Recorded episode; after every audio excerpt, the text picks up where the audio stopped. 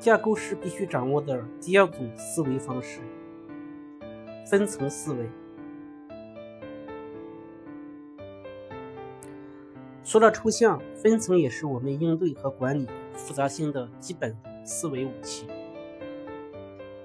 为了构建一套复杂系统，我们把整个系统划分为若干层次，每一层专注解决某个领域的问题，并向上提供服务。有些层次是纵向。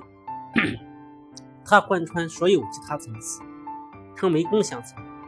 分层也可以认为是抽象的一种方式，将系统抽象分解成若干层次化的模块。分层架构的案例很多。一个小型的 Spring Web 应用程序，我一我们一般会设计成三层：Controller 层、Service 层、数据访问层。操作系统是经典的分层架构。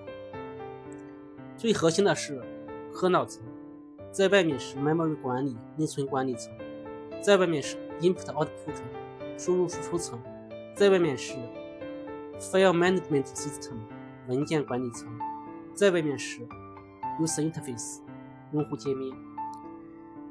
TCP/IP 协议站也是经典的分层架构，比如 TCP/IP 最底层是网络层，在上层是。Internet 层，再上层是传输层，最上层的话是应用层。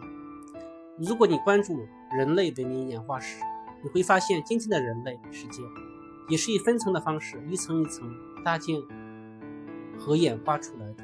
今天的互联网系统可以认为是现代文明的一个层次，其上是基于互联网的现代商业，其下是现代的电子工业基础设施。诸如此类。